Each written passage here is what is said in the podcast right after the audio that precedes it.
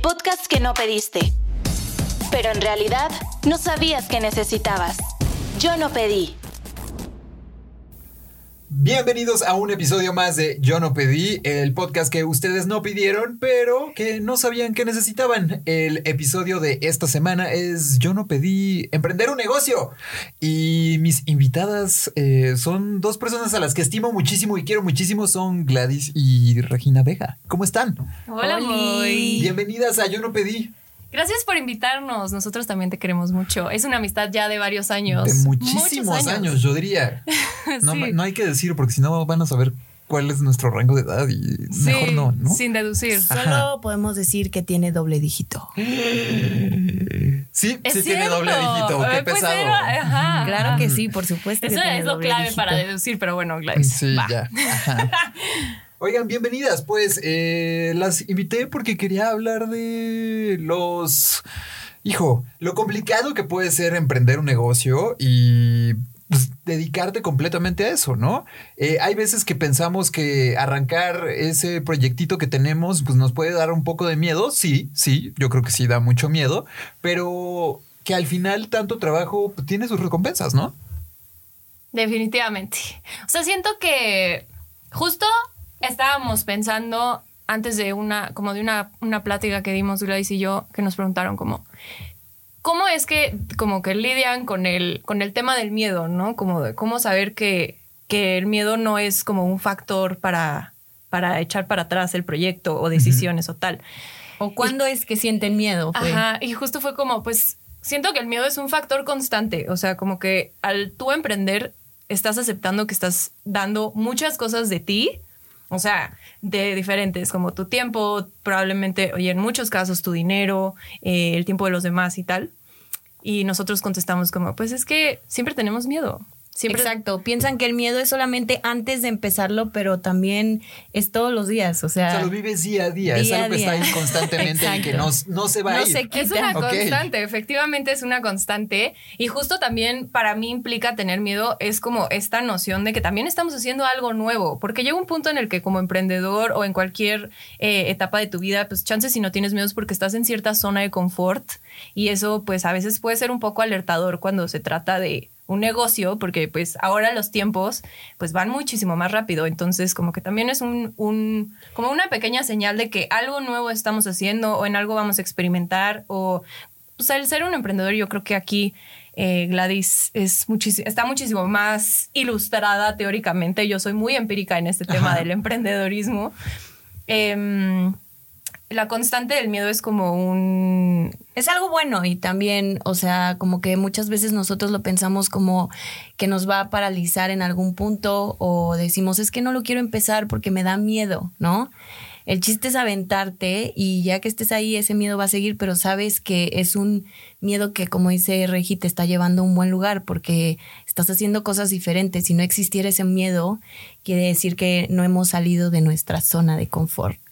Y ahora que mencionas eso, eh, creo que eso es no nada más en un negocio, ¿no? Sino en cualquier eh, área de tu vida puede ser, ¿no? O sea, puede ser eh, un proyecto nuevo, un hobby nuevo, o a lo mejor algo que no te animabas a hacer como un podcast, por ejemplo, ¿no? Que también es un proyecto. Y es exacto, sí, sí, sí. Y pues sí, tienes, tienes un punto muy, muy clave ahí, ¿no? O sea, poquito buscar esa forma de salirse de la zona de confort, que es un lugar muy agradable, ¿no? es, es un lugar que te apapacha, que te hace sentir querido y que te hace decir, aquí estoy bien. Exacto. No me voy a mover. Y cuando te sales tantito es como de, ¡ay! Espérame. Exacto. Sí, sí, Y además es que cuando te sales en ese momento, mucha gente antes de empezar dice, pero ya que arranque el proyecto, ¿qué voy a hacer?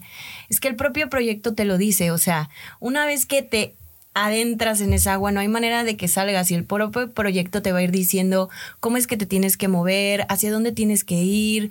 Entonces, ese miedo empiezas a como a estar con él todo el tiempo y a tener como una relación con él. duerme contigo, el Exacto. Entonces, es esas cosas que te ayudan a ti como por lo menos a darte estos distintos detonantes para que tú sepas hacia dónde se tiene que ir tu proyecto. O sea, nadie te va a decir cuál va a ser el camino de tu proyecto hasta que tú no te metas y lo empieces a vivir. Wow, wow, eso es eso es, es fuerte.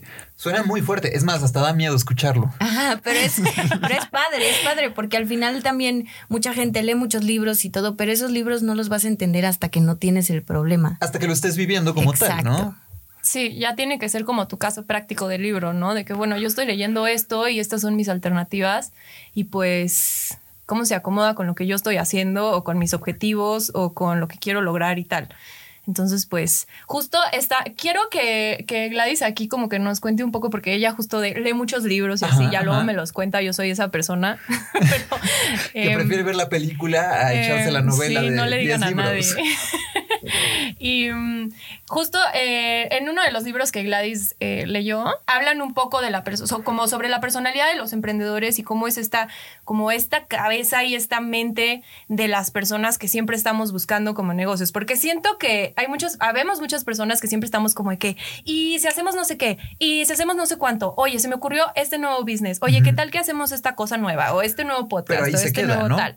Hay veces en las que ahí se queda y hay veces en las que también, al ser tú un emprendedor, siento que puedes tener un complemento, que eso es algo muy importante como cuando tienes un, un, un, startup, un negocio, una idea, vamos a generalizar como todo el asunto de todo lo que puedes hacer como emprendedor, no solamente un negocio como tal, pero eh, pues, ¿cómo es que alguien te puede complementar de acuerdo a esta personalidad? Entonces, Gladys es la que sabe más, entonces... Este libro que leí, que creo que ha sido uno de los libros que hasta la fecha, después de yo creo que siete años que llevamos emprendiendo, lo sigo quoteando porque es muy bueno. Facts. Y se llama El mito del emprendedor para todo aquel que quiera empezar o esté empezando. Ok, ok. Este. O no, es muy buena guía. O no, exacto, también puede servir para todos tus temas de tu vida diaria y de cómo hacer. Entonces, en, este, en esta parte hablan como de que existen tres tipos de personas dentro de una empresa, ¿no? El que ve el futuro, el que ve el presente y el que ve el pasado. Entonces, todas estas personas que ven el pasado se dedican a ver los análisis, a ver los records, a ver qué es lo que se está vendiendo en caso de que sea retail o porque cabe mencionar que nosotros eh, nos enfocamos en el retail. Entonces está la parte del presente, que en nuestro caso, o en un caso como más que usan las manos en su proyecto, como ya sea hacer pasteles, hacer uñas, vender, pues es el presente, ¿no? Todos los días ves tu presente de hoy tengo que vender tanto, hoy tengo que hacer tanto, hoy tengo tantas citas. Tienes que tener claro un objetivo diario. Diario, exacto. Y luego existe el emprendedor que es el futuro, que somos la mayoría de los emprendedores, que nos gusta todo el tiempo estar haciendo como estos castillos en el aire de, ¿y si hacemos esto? ¿Y si hacemos lo otro? Este, ¿qué les parece si en un año podemos hacer esto y nos vamos como unas ideas muy, muy, muy alejadas que suenan muy tangibles. O sea, Regina es esta parte muy futura donde yo le escucho hablar de temas de incluso pagar en bitcoins y cosas así que le digo como, wow, Regis, sí está increíble, pero... Es un poco más el futuro y buscar la innovación. Exacto, pero tiene que haber esta gran combinación entre un pasado que te pueda decir qué es lo que ha sucedido en, en tu proyecto para saber qué es lo que hoy y qué es lo que mañana puedas crear, ¿no? Entonces, muchas ideas de Regi, por ejemplo, son como muy padres, pero son muy alejadas todavía a nuestro futuro cercano. Exacto. Entonces es como, sí, Regi, eso está muy padre, pero en unos 20 años, así de que, o en unos 5 años. Entonces creo que esta buena combinación como de jugar con estas tres personalidades donde veas cuál es tu presente, tu pasado y tu futuro dentro de tu empresa es algo que funciona mucho como para mantener los pies en la tierra, ¿no? Porque eso es algo que también pasa mucho con cuando tienes tu negocio, que hay un punto donde ya no sabes si lo que estás haciendo está bien, está mal. Sí, hacia dónde puedes llegar hasta esa misma zona de confort de la que hablábamos hace rato, ¿no? Te empiezas a sentir cómodo y dices, bueno, voy a seguir esta fórmula, pero ¿qué pasa cuando quieres explorar un poquito más allá? ¿Qué hay más allá? Exacto. Entonces de repente dices, bueno, ¿y si esta fórmula para mí me sirve, pero hay otra más allá que me pudiera servir más. Claro. Entonces, como que siempre estás en estos cuestionamientos contigo misma, porque al final no hay nadie que te diga tal cual qué es lo que tienes que hacer. Hay mucha gente que te puede asesorar, pero nadie conoce tu proyecto como tú. Entonces, al final también es todos los días levantarte con estas intrigas de qué hago, si lo hago, no lo hago, quién me dice, dónde está esta como bola mágica que me puede decir cuál de todas las decisiones que tengo en puerta es la que tengo que tomar. ¿Cuál es la correcta? Exacto. Qué complicado puede ser llegar a, verlo desde esa forma, pero también está padre, porque ahora que ustedes lo dicen, eh, esta parte de analizar eh, pues el pasado, tu presente y tu futuro, ustedes han ido cambiando a lo largo de los años, o sea, no es la misma identidad como arrancaron a lo que es hoy su marca como tal, ¿no? Sí, definitivamente hemos cambiado mucho. Creo que justo es uno de los, como de los factores que, que nos han ayudado a mantenernos relevantes, porque nosotros al estar dentro de, dentro de la moda y en México, pues es algo que te tienes que adaptar porque es parte de como de las cualidades inherentes del, del negocio. No puedes quedarte tú en un estilo por el resto de tu vida. Entonces, como que sí, el, el adaptarse es, es muy divertido y creo que justamente hemos hablado un poco como sobre el miedo y de que te levantas y la duda y no sé qué. Pero también las recompensas que tiene el ser emprendedor y el tener de repente sus aciertos son muy, o sea, son muy grandes. Va muchísimo más allá de que, ay, este, estás haciendo dinero, porque muchas veces como emprendedor uno piensa que, va a llegar fácil, ajá, y que todo es dinero y es como, Nel, la neta es algo que va muchísimo más allá. Es como un bebé. O sea, siempre nosotros decimos como que, ay, no, es que es justo Stendhal cumple cinco años y es como, ay, sí, nuestro bebé. Porque realmente cualquier logro se, te lo saboreas como, como nunca. Así como cualquier fracaso se puede sentir demasiado. O sea, es both a blessing and a curse pero para recompensas nosotros, o sea, nuestro tipo de recompensas es desde un like hasta un repost, hasta una buena venta, o sea, este tipo de recompensas no son recompensas tampoco tan grandes que nosotros podamos como como llegar a sentir bien. O sea, son mini recompensas chiquititas que después de cinco o siete años que llevamos emprendiendo, porque ese también es otro tema, habíamos ya emprendido antes, pero siempre hay un fracaso. one hit wonder. Exacto. Ni sigue siendo todavía un hit, vamos por más, pero sí, este, dentro de todos estos años que hemos emprendido o que estamos emprendiendo, eh, este tipo de recompensas son de las más mínimas. O sea, un like, un post, un un este una felicitación de alguien que admiramos. Son, son cositas muy pequeñas, pero que a la vez te hacen sentir como estas señales de que vas por buen camino. Sí, porque si bien el camino, por lo menos en nuestro caso, que es en el único caso en el que me voy a enfocar porque, tengo experiencia, jeje, este, es un camino que realmente sí es un camino solo. O sea, no es un camino en el que está lleno de amigos, está lleno de tiempo libre, está lleno de tal. O sea, ha sido un camino en el que Gladys y yo nos hemos tenido que ver la cara 24/7, porque 24/7 hemos estado para el proyecto. O sea, a mí tampoco me late la idea de decir como hay que glorificar como este estado como ocupado 100% todo el día, pero ha sido una realidad para nosotros. O sea, definitivamente creo que ahí tenemos nosotros un área de oportunidad de balancear nuestra vida personal. No ha sido el caso, pero esta parte en la que, pues sí, emprender para nosotros ha sido un lugar pues un poco solo, no, no es queja. Eh, también representa que cada vez que tienes como estos pequeños incentivos que para la gente pueden ser muy pequeños, como lo mencionaba Gladys, un like un tanto, se pueden sentir como un mar de diferencia, como un indicador de que vas haciendo las cosas pues bien. Porque pues como emprendedoras jamás hemos tenido como esta parte de que, ay, los números indican y la tasa de no sé qué. Y para nosotros el involucrar gente que ha sido experta en el tema y tal, no fue un proceso de la noche a la mañana y todavía no estamos como ahí al 100%. Entonces, como que estos pequeños indicadores y esta forma en la que la gente también se, como que te apoya y se hace parte del proyecto y cree en ti y tal, como que sí, sí nos hacen como el día, el mes, el año, ta, ta, ta, y así es como sin darnos cuenta ya llevamos en este, en este tema muchos años. Y, además, o sea, justo ahora que estabas diciendo esa parte, pues esos pequeños logros, esas pequeñas victorias, por más mínimas que sean, te siguen motivando a hacer lo que estás haciendo y además te dan ese indicador, como estás diciendo, de que pues estás haciendo las cosas bien, ¿no? Exacto. O te hacen sentir bien. que también vale la pena y que es, es algo muy importante apapachar esa parte de saber que pues si te estás sintiendo bien y crees que vas por buen camino, probablemente es que sí lo estés haciendo bien. Exacto, exacto. O sea, justo sí celebrar esas pequeñas victorias, digo, tampoco a mí al principio yo las celebraba demasiado y era como, Regina, vuelve. Pero pues es también parte de esta personalidad que pues te va shapeando, te va shapeando pues tu, tu proyecto o tú te vas este, cambiando para irte acoplando a lo que necesita en ese momento tu vida y tus objetivos. Y como dices, Moy, siento que este tipo de recompensas chiquitas te hacen darte cuenta que a lo mejor vas por buen camino y creo que aquí hay un factor importante que pasa con este journey que es tener el instinto, ¿no? O sea, muchas veces no te alcanza para comprar un o para pagarle un financiero y no sabes si vas bien o vas mal, no te sabes tus corridas, no sabes cuánto dinero estás ganando, pero sí tienes ese instinto de que, bueno, pero me han ayudado en esto, estas cosas, he tenido estas pequeñas recompensas, he tenido tanto mes a mes, entonces existe ese pequeño instinto, ¿no? Que te hace saber de que creo que voy bien. Entonces eso también es algo que, que funciona mucho cuando, cuando estás en este camino, ¿no? Que te dicen, bueno, pero ¿y cuál va a ser la la fórmula, cuál va a ser la decisión que tomo, compro esta marca o compro esta, cuál va a pegar más en México. Instinto.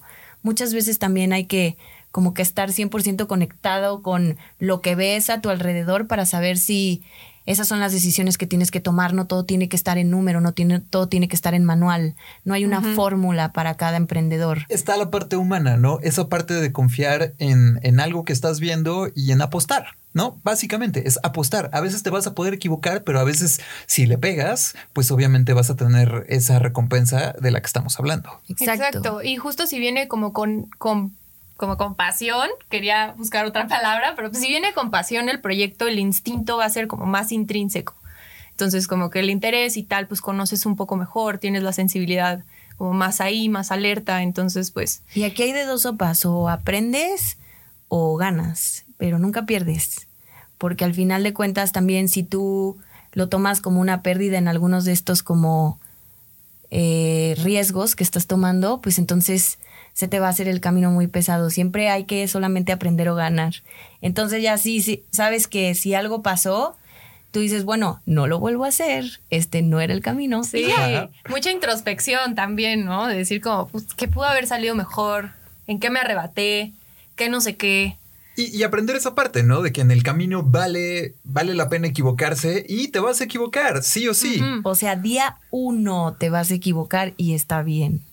Eso está Wow, eso está increíble. O sea, siento que nadie me lo había dicho de una manera tan clara en la que pudiera decir, hasta se me dan ganas. Yo, la verdad es que tengo un proyecto que tengo atorado ahí desde hace un par de meses que tiene que ver con comida y cosas así. Y digo, mm, ya lo voy a lanzar, ¿sabes? Y es como un miedo que me, carcome y dice, no, pero si me rebasa la producción y si hago esto y si no me sale esto. Y entonces me empiezo a paralizar y me quedo atrapado. ¿Cómo lo fue con este podcast, no? Llegó una pandemia, lo detuvo y tuve que empezarlo muchos meses después, pero eh, ha sido reconfortante el camino ya viendo eh, los números y cómo ha estado saliendo, ¿no? O sea, entonces me identifico un poco con ustedes, pero también siento que tengo que encontrar esa parte de poder escaparme de esos conceptos que a lo mejor eh, se arraigan a, tu persona y te hacen dudar de ti mismo a la hora de lanzarte a emprender. Yo he escuchado mucho el tema justo cuando eh, la gente me, me, escribe de que, oye, tengo este proyecto, pero no sé cómo empezar o no lo he empezado porque, como justo acabas de decir, mucha gente es el típico, es que no lo tengo todo al 100% hecho o me falta hacer esto. O sea, es lo que yo les digo, o el miedo, ¿no? O y qué tal si no funciona. Son como estas tres mental, o sea, como, pensamientos que le llega a la gente cuando, cuando quiere emprender. Y yo lo que digo es, emprender es como ser mamá. Nadie, nadie, digo, yo no soy mamá y espero que cuando lo sea, este, seguramente me va a pasar esto. O sea, de este miedo de decir, pero es que cómo sé si soy buena para ser mamá. No lo vas a saber hasta que lo tengas. Lo vas a tener que aprender sobre la marcha. O sea, en el camino, es que tengo miedo, no sé si vaya a fracasar. No lo vas a saber hasta que no empieces. Entonces, es que no está listo y quiero que esté perfectamente listo antes de empezarlo. Nunca va a estar perfectamente listo porque no has empezado, no sabes lo que necesitas para que esté perfectamente listo. Y hoy, después de siete años, Stendhal no está perfectamente listo. Sí, idealmente, pues sí, estaría chido que en algún punto decir como está perfectamente listo, pero justo, qué aburrido todo va, todo va a ir siendo en el camino y hasta la fecha las marcas más exitosas te aseguro que siguen teniendo desórdenes, siguen teniendo este algunas fallas, o sea, no hay empresa que esté perfectamente con mil checks y todo en orden y si la hay, pues que nos pasen Que los nos manuales. ¿no? Así, un cafecito. Pues justo creo que esta cuarentena nos ha dado esa como eh, tanto shock viendo tantas empresas que están quebrando que uno tenía como en su mente como grandes empresas consolidadas, organizadas y pues como kind of goals, ¿no? De decir como, como esta empresa gigante que yo la veía como un parámetro del éxito está que venden en Starbucks. wow. Em, aquí se estudió mercadotecnia. y mm, que han, que han quebrado y que dices como, pues sí, realmente pues la gente es que no va diciendo las cosas que va haciendo mal por la vida, solamente un día sucede que pues hay cosas que dejan de funcionar. Entonces ese también siento que para mí fue un respiro de decir como, no un respiro claramente que cerraran, pero sí de decir como, a Ay, ver, sí, Regina. las cosas, o sea, eso no, no, no quiero que se interprete así, claramente, porque no lo es, pero mm, como sí decir como, a ver, o sea, estas cosas pueden pasar y todo el tiempo está la posibilidad de o tomar las decisiones correctas y pararte a hacer las cosas, que ese es un factor importantísimo. Cuando tú eres emprendedor, tú eres tu propio jefe y ahí no hay nada peor que te puede pasar que tú no te pares a hacer las cosas que tienes que hacer, que eso tampoco nadie te lo dice. Dicen, como es que estoy cansada de hacer tal, no sé qué, como emprendedor y como tu propio jefe, no, o sea, si fallas va por tu cuenta y toda la repercusión es tuya. Y eso está muy fuerte de como de aceptar y de darte cuenta y de organizarte. Entonces, como que ahí sí dije como, chale, pues obviamente si las grandes empresas están en este punto, nadie está safe. Hay que ir midiendo un poquito los mares, ¿no? Y ver cómo están las corrientes y demás. Y también, ahora que estabas diciendo esta parte de justamente te tienes que hacer responsable de todo lo que está sucediendo, es saber también decir, ya no puedo más y detenerte, ¿no? No forzar un proyecto que simplemente no funcionó y que por más cariño que le puedas tener, hay veces que es mejor abandonarlo y buscar algo nuevo que puedas crecer y crear y lograr llevar a un punto importante a través de todo el aprendizaje que te dejó un proyecto que estás abandonando, ¿no? Exacto, hay que saber qué barcos hundir y cuándo salirte de los proyectos y cuándo volver a empezar uno nuevo, porque pues al final del día no todo es lo primero que haces y no nos define tampoco el primer proyecto que no sucedió o el segundo proyecto que no sucedió o si te pegó a la primera, increíble, síguele, o sea, como que también hay mucho, siento que hay mucho como tabú alrededor de que, como los artistas igual, de que no, su single y ya para arriba, es como no, hay mucho trabajo detrás y hay muchos aprendizajes detrás. Entonces también... Y un nunca a empezar que- desde cero, ¿no? Exacto. O sea, si tú, justo un consejo que a mí me, como que hace poco lo escuché, que me lo dijeron, fue como, a ver, o sea, en el mejor de los casos, o sea, yo tenía mucho miedo de producir, de hacer un producto nuevo y me decían como, es que si lo vas a vender, no, o sea, no, no debería ser un problema para ti el que se te vendan todos, como la señora de los tamales, ¿no? Del Claro. meme, que no te los va a vender todos porque si no después que vendo. O sea, ese es un happy problem. Y muchas veces, creo que lo mencionaste tú hablando de tu negocio de comida, de que qué tal que la producción me rebasa, no sé qué. Pues también, si Eso estás es viendo bueno, que te sientes abrumado por estos happy problems, también hay que estar como alertas para no dejar un negocio que todavía puede dar mucho de sí. ¿No? Es importante saber decir que no y saber hundir barcos cuando de plano ves que ya está el terreno desértico. Pero si también tienes como ciertos indicadores, hay veces en los que puede ser muy abrumante. Entonces, también Y siento que, que, puede ahí haber la una parte solución, de... ¿no? De que, bueno, a lo mejor y si ese es tu problema, solamente contrata a una persona de producción. ¡Tarán! Exacto, se vale pedir ayuda, ¿no? Exacto. Hay veces que cuando queremos emprender en un proyecto y le tenemos tanto cariño y decir, es nuestro, es mío, eh, yo lo hice desde el principio, te puedes cegar el ego y no permitirte esa parte de buscar ayuda y de encontrar a gente capaz y rodearte de gente capaz que te pueda ayudar, ¿no? Eso es, Y eso que es te algo deje de drenar. súper importante porque yo siempre lo he dicho que la gente que es emprendedora tiene un, tiene un alma como, o sea, tiene como una, un perfil muy claro, ¿no? Y creo que los emprendedores tienen que ser unas personas humildes, o sea, tienen que, tienen que saber escuchar a los demás y tomar para bien o, o como abrirse a las opiniones de la gente que ellos consideran como interesante. Porque sí, hay mucha gente que a nadie admiran o su, su consejo no les es no les es importante, ¿no? De que, oye, mira, yo te recomendaría que, que hicieras este. Sí, pero lo que pasa es que yo, entonces como que no escuchan. Cuando tú eres emprendedor tienes que abrir tus, tus oídos y abrir tus... A escuchar retroalimentación. porque también, y, y sí, y entiendo que también es difícil porque es, es tu bebé, o sea, es algo que tú hablas, escuchas, comes, o sea, todo lo que haces lo haces a través de los ojos de ese proyecto que estás haciendo y muchas veces no es agradable que te digan la verdad acerca del proyecto. Retomemos el tema de, no eres mamá, pero es tu hijo, ¿no? Y tu hijo es un mal educado que está molestando a todos los niños de la clase. Y escuchar que te lo digan, pues te hiere tus sentimientos. Claro, claro. Mi hijo no, mi hijo no es así. Exacto. Exacto, porque es un reflejo también de las cosas que estás haciendo tú mal y eso muchas veces nos puede incomodar. O a lo mejor y te da pena. A mí me pasaba muchas veces cuando tomé un curso de negocios, eh, te preguntaban distintas como cosas al aire y yo siempre fui la que respondía todas las preguntas y en esa clase yo no respondía porque me daba pena.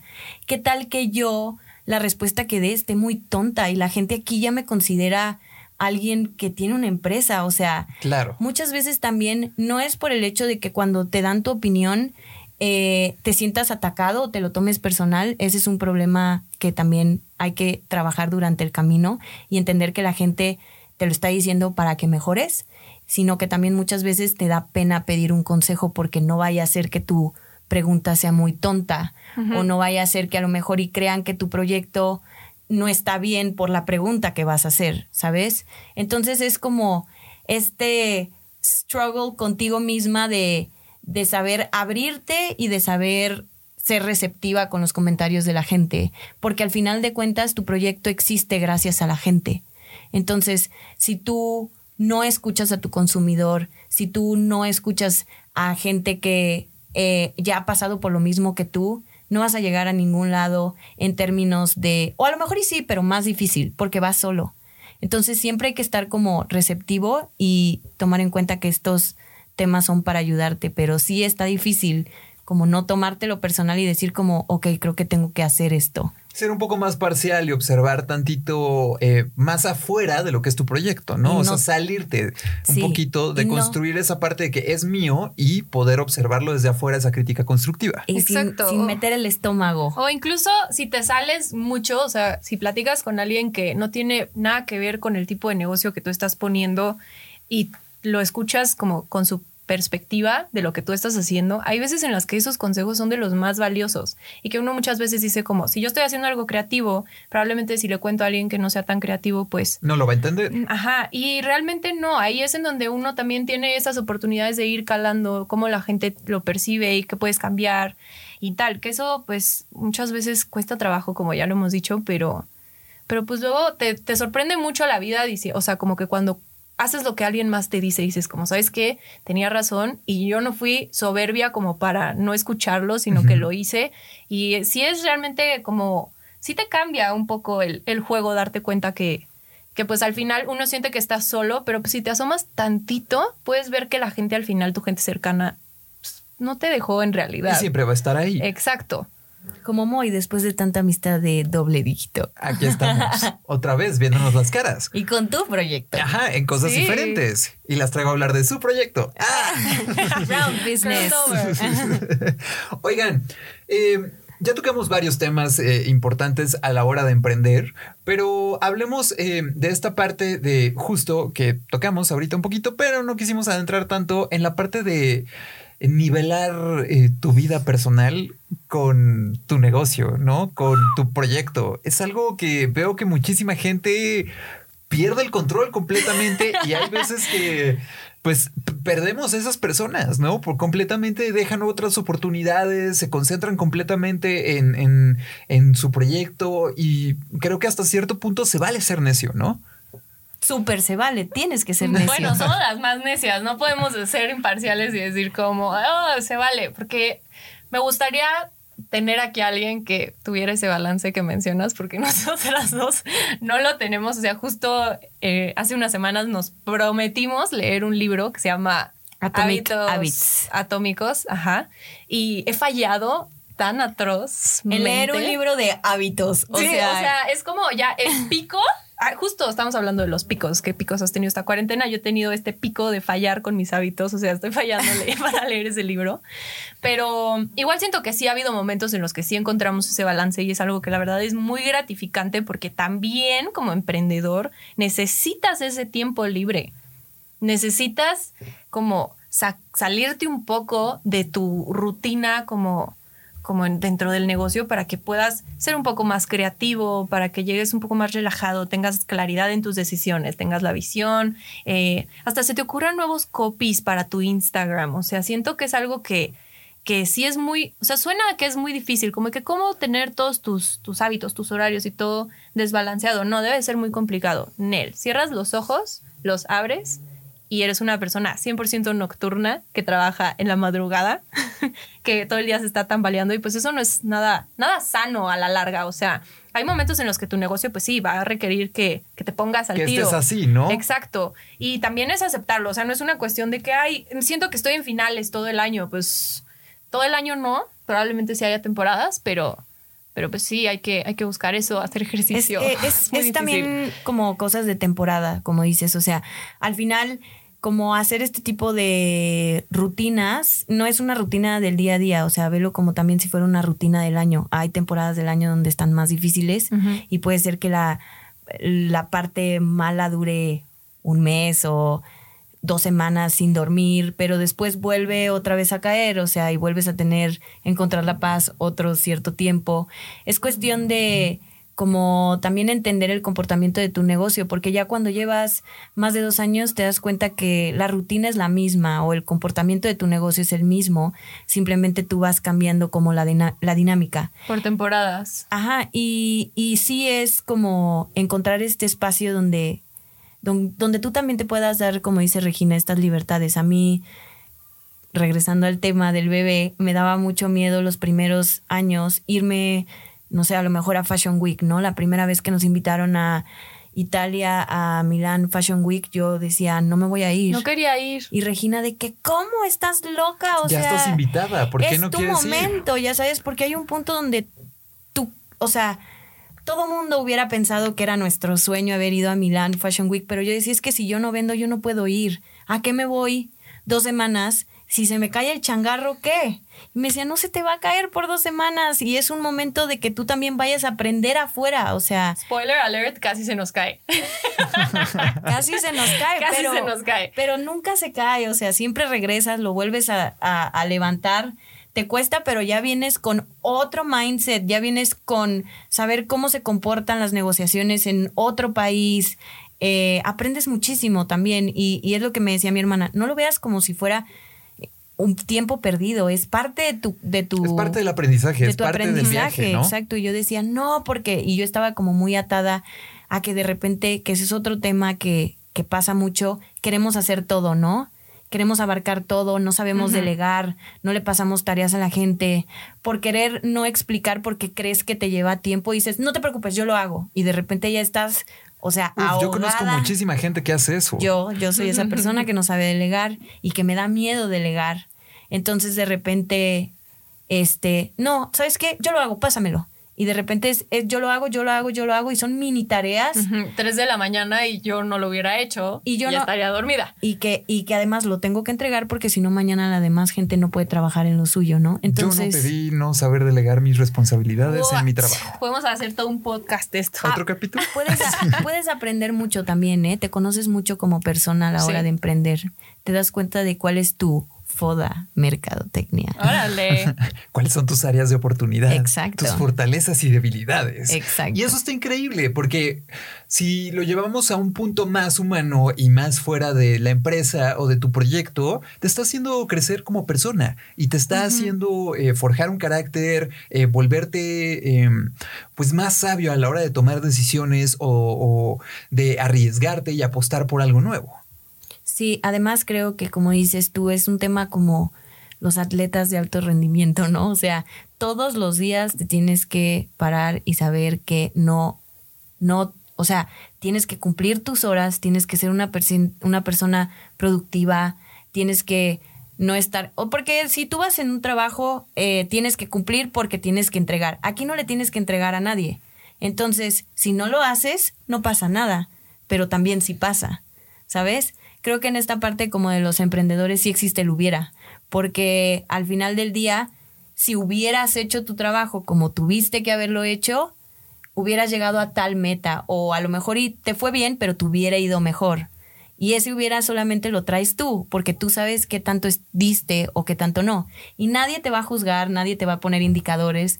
Es solamente que tú te levantes y que tengas la fortaleza de decir, bueno, hoy voy a darle todo el día a mi proyecto y que realmente pase, porque es... Sí, horas que sean realmente productivas, ¿no? Porque hay veces en las que pues, uno hace su hora nalga y según tú, Ahí estuviste. Creíste que fuiste sumamente productivo, pero realmente lo único que hiciste fue pasar dos horas viendo Pinterest. Exacto. Zoom in, zoom out y luego cuando te llega toda la carga de la semana dices, ¿sabes qué? Pues es que no hubo nadie que me estuviera correteando, yo sola. Y al principio cuando no tienes gente y que eres tú todóloga, es todavía más complicado porque pues al final como no tienes que rendirle a nadie o no tienes que pasarle justo las tareas a alguien, pues puedes pasarte una semana y no hiciste nada para el proyecto y tampoco pasa nada. Aun cuando creías que sí estabas haciendo cosas, ¿no? Exacto, porque aparte justo siento que hay un punto en el que como emprendedor pues te toca rifarte como todólogo, pero no sabes hacer todo. O sea, tú sales creyendo que, que la puedes armar porque tienes un expertise y luego te vas a dar cuenta que tienes que desarrollar otros, otras áreas en las que pues te, te toca solo. Eso sí, porque no hay escuela de. Exacto, nadie la carrera de entrepreneur. Claro. Exacto. Y yo creo que si la tomas después ya en la práctica, pues obviamente la vida y el propio proyecto te va enseñando y te va marcando la pauta, pero en ese proceso de tú ser autodidacto y aprender, también se pierde mucho tiempo. Y eso es algo que hemos, o sea, yo he visto como en estos años de, de emprendedora, sigo como, chale, me dediqué viendo tutoriales Regina está en YouTube, como estábamos Yo estoy en hablando YouTube todo el día. Todo el día está en YouTube viendo cosas de no sé, porque además entre mi hermana y yo, a pesar de que nos llevamos un año, ah, porque somos hermanas, entre mi hermana y yo. sí, cada vez que habla de su hermana soy yo.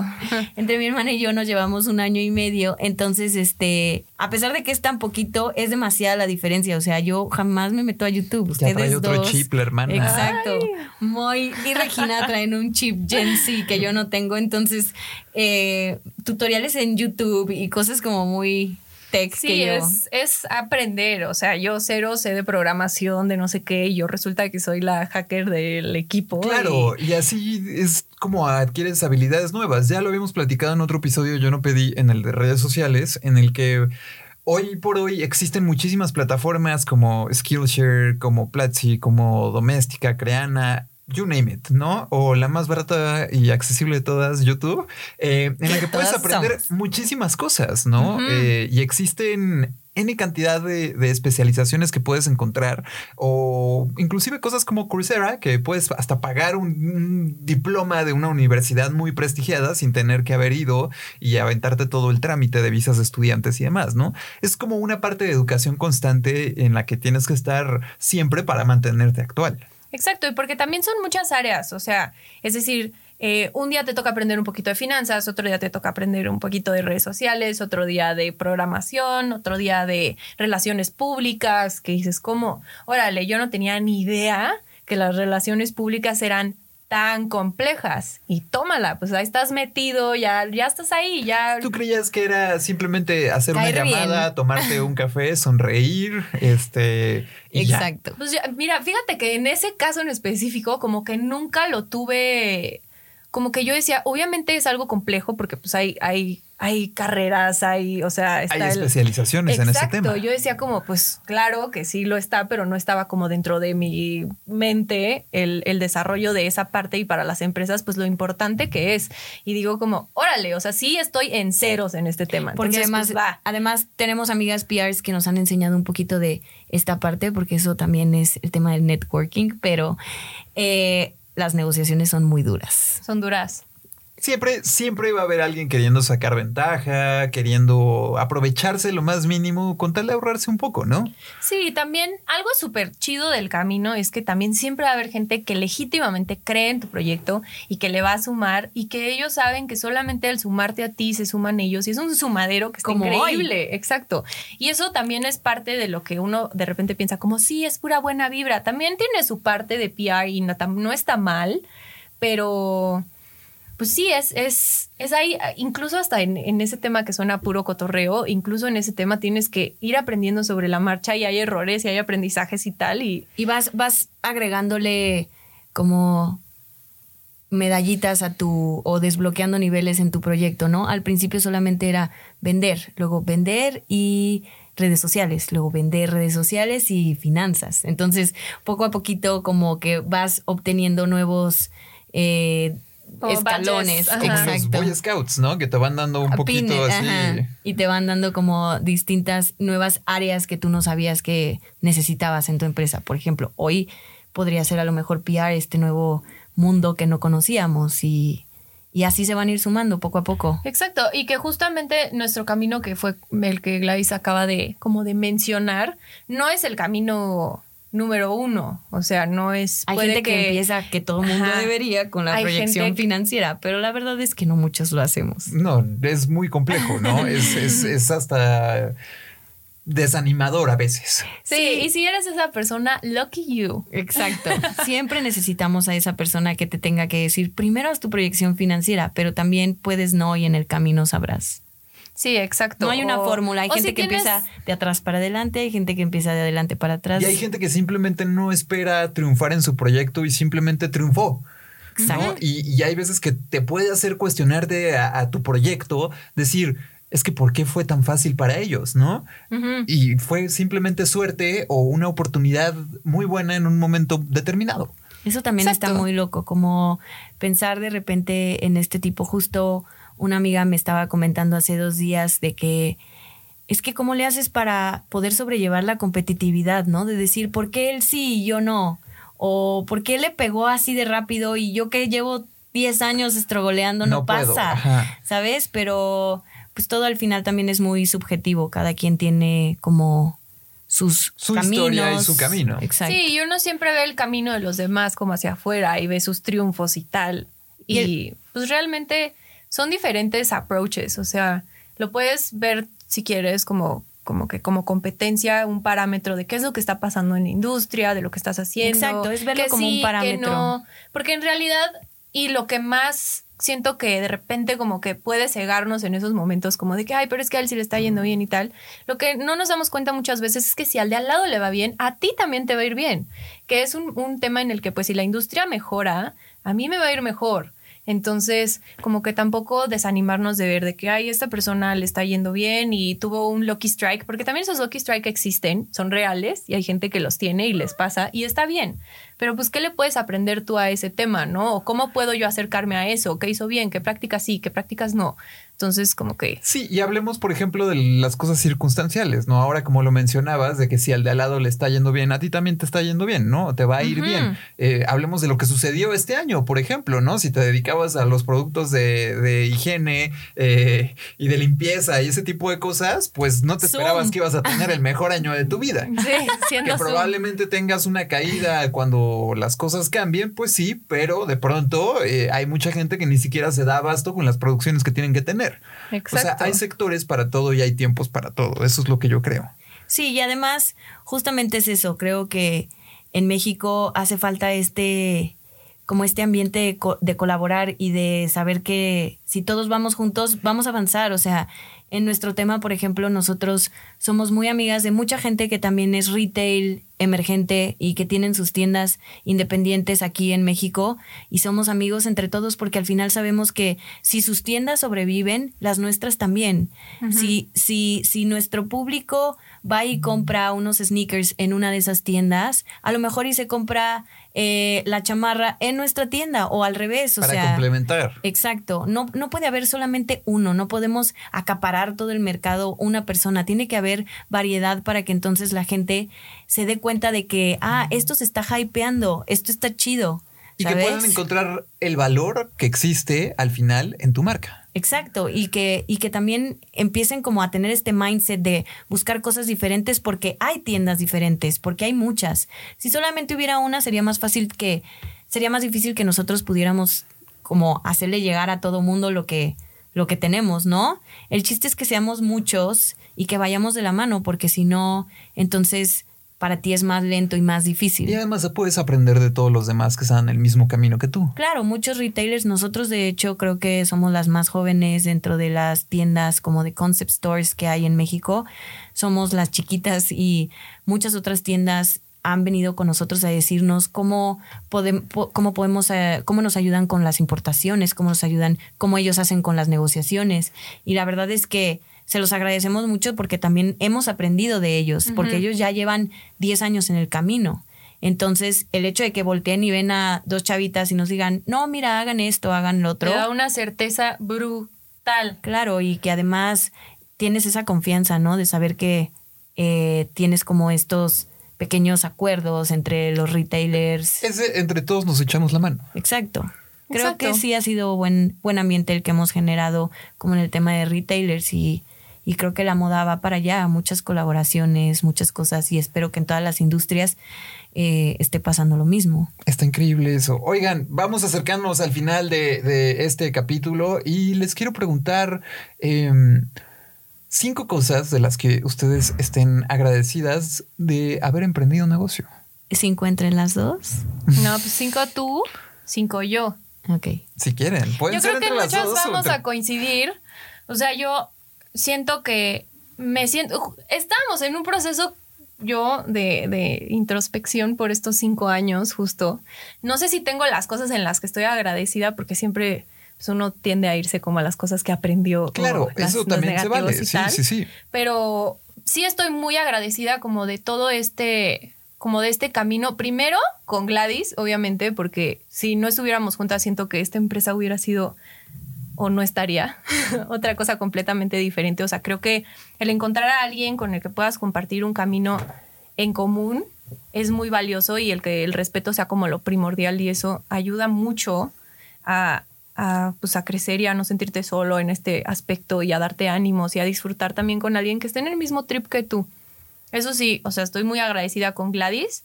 Luego estoy muy agradecida, por ejemplo, con todo lo que hemos hecho como a nivel profesional, no solamente en un impacto de, en nuestro escritorio, sino decir como hemos vendido esto, o sea, como hemos vendido tantas piezas de diseñadores mexicanos, hemos llegado a tantos estados del país, hemos como que hemos hecho cosas que para nosotros es nuestro trabajo, pero al final del día también termina siendo un granito, retribuyendo, ajá, y contribuyendo como a otras personas y eso a mí es parte de como de las como de las grandes satisfacciones que tiene lo que hacemos, ¿no? Para mí creo que también una de las cosas que más, si no es que la más después de ti, Regi. Obvio. De la que más estoy agradecida es de nuestra comunidad. Yo creo que es con lo que es como mi medalla más grande, ¿no? El hecho de saber que hay gente que piensa igual que nosotros. Que porque justo ahora lo mencionabas. He leído o vi en algún momento esta de que yo no encontraba mi mundo, entonces yo lo creé y por eso soy entrepreneur. Entonces creo que eso fue algo que a Regina y a mí nos pasó, que fue a través de la moda, pero que al final queríamos como satisfacer estas necesidades de ser diferentes, de ser únicos, de encontrar un canal donde nos podamos expresar, donde no seamos juzgados, donde podamos decir lo que nos gusta, ser irreverentes, todo este estilo que al final nosotros lo volcamos a la moda, pero pudo haber sido de otra forma. Todo inició por esta como esta búsqueda de encontrar gente como nosotros y que hoy, después de cinco años, resulta que no éramos las únicas loquitas y que hay gente que piensa igual que nosotros, eso se me hace increíble y ver que es gente eh, leal, ver que es gente que está al pendiente, que en cuarentena nos escribían. Eh, las extraño o los extraño, ¿cómo están? ¿Cómo les está yendo? Que estuvieron preocupados por que hicieron muchas compras, incluso muy raro, pero hicieron muchas compras como de apoyo, todo ese tipo de cosas que, que, pasaron durante este año, creo que es algo que más me llena y que más agradecida estoy con la gente que nos ha dado la oportunidad de, muchas cosas y que, y que están ahí con nosotros. Eso también es algo que agradezco mucho. Sí, que al final del día, pues sin esta parte de la comunidad y como de toda la buena vibra que hay, no estaría pasando nada. O sea, seguiríamos nosotros hablándole a la pared. Entonces es algo que, que también pues, nos aporta mucho, ¿no? Como que todos los días en realidad sí somos una, como una, un proyecto que vamos haciendo lo que la gente nos pide, literal. Entonces siento que eso como que se nota y al recibirlo de la comunidad tan chido, pues es muy, es muy gratificante, exacto. Y que justamente parte de la comunidad como que sí se involucran en como en niveles en los que decimos como que nos dan su feedback, nos cuentan tal Y, pues más, más que nada creo que este año también estamos muy agradecidos con el equipo que, es- que está involucrado, ¿no? O sea, creo que gracias a Dios hemos encontrado dentro de esta pandemia muy buen, mu- mucha empatía, ¿no? Que creo que eso es algo que en cada industria a lo mejor y podría ser distinto, pero en nuestro, eh, pues en nuestro camino nos hemos dado cuenta que los diseñadores mexicanos han sido muy empáticos, hemos estado en constante comunicación con ellos para saber qué se va a hacer, cómo nos vamos a apoyar, las negociaciones internacionales, incluso las rentas, o sea, la verdad es que este, este año, que es como el año en el que todo el mundo dijimos, pues a ver, cada quien va a sacar lo que trae y vamos a ver de a cómo van los ¿De qué trancazos. estamos hechos? Exacto. Y la verdad es que hemos tenido la mayoría o en su mayoría muy buenas experiencias. Siento que eso es parte de algo que tú has construido, ¿no? Si tú siempre actuaste bien, si tú siempre como que trataste de ser la mejor persona, en este tiempo de crisis la gente va a responder igual o va a tener la misma confianza contigo y creo que eso es algo que va, pues sí, como toda la gente a tu alrededor que, que trabaja contigo, diseñadores. Sí, que para nosotros ha sido una base, o sea, una base como de parte de trabajar eh, con, con la gente para nosotros ha sido un, a ver, o sea, queremos que la situación y que todo lo que se trabaje sea un win-win. Entonces, eso, siento que eso es una base en la que pues nadie te está realmente sharkeando, o sea, vamos a, a trabajarlo en conjunto para que ambas partes crezcan, porque creo que eso también se sintió en este, en este periodo, como este apoyo mutuo. Está increíble eso. Oigan, pues muchísimas gracias por haber venido a este episodio. Yo no pedí dónde las podemos encontrar, cuáles son sus redes sociales, cuál es su proyecto. Nuestro proyecto es Stendhal Store. Estamos en Instagram como arroba Stendhal Store. S-T-E-N-D-H-A-L, Stendhal Store. Dejándolo muy claro. Y pues yo soy Gladys, soy Glavelo, eh, G-L-A-B de vaca, E-L-O, y Regina. Yo soy Regibelo. Y ya pues. en trademark. Yes, Regibelo. Y ahí nos pueden escribir, nos pueden decir como si tienen dudas, si quieren compartirnos su negocio. Si quieren que los empoderemos para que pierdan so- ese miedo y salgan, Sí, se avienten al agua. miedo hoy. Somos, Entonces, es, es- somos fans en hacer eso. Es nuestra cosa más gratificante ver que la gente llega con nosotros y los empoderamos. Vamos, tú puedes. y que se animen. Y ver que están ahí los proyectos. Anímense. Y que tengan la confianza de decírnoslo también es algo muy chido. O sea, que eso también, también esto hay que, y no me gustaría irme sin decirlo, ahorita el Internet te hace que todo el mundo esté a la mano. Habrá gente que está con el inbox lleno y es más difícil que te vea, habrá gente que te conteste después, pero si haces el intento, realmente te puede sorprender de la cercanía que pueden tener con alguien que Y ustedes el alcance buscan. que puedes tener también. Exacto, de alguien que ustedes dicen como quiero este consejo, pero no sé si tal o no sé si lanzarme o eso. No tengan miedo, el mundo es de los valientes. Entonces escríbanle a la gente que admiran, escríbanle a la gente también, reciban las cosas que la gente les escribe, aunque no las conozcan, se pueden llevar unas sorpresas increíbles. Y pues hay que aprovechar lo que tenemos y en este caso tenemos internet. Ahí está. Pues muchísimas gracias a las queridísimas hermanas Vega por haber venido a este episodio. Yo no pedí emprender un negocio. Eh, mi nombre es Moitriana, me pueden encontrar en arroba Moitriana y sigan todas las redes sociales de este podcast. Lo encuentran como yo no pedí.mx en Instagram y en otros lados. Eh, gracias a Estudio Amigos por la plataforma. Aquí es el mejor lugar para que ustedes puedan grabar un podcast eh, si necesitan servicios creativos, de postproducción de audio o simplemente que los ayudemos. También, como nos estaban diciendo las hermanas, a lanzar su proyecto, aquí los ayudamos. Eh, esto fue todo. Nos escuchamos en otro capítulo más. Gracias. We love you, Moy. Gracias. Gracias por escuchar. Yo no pedí. El podcast que no pediste, pero en realidad no sabías que necesitabas. Sigue a Moy en arroba Moy Triana. Un podcast de estudio amigos.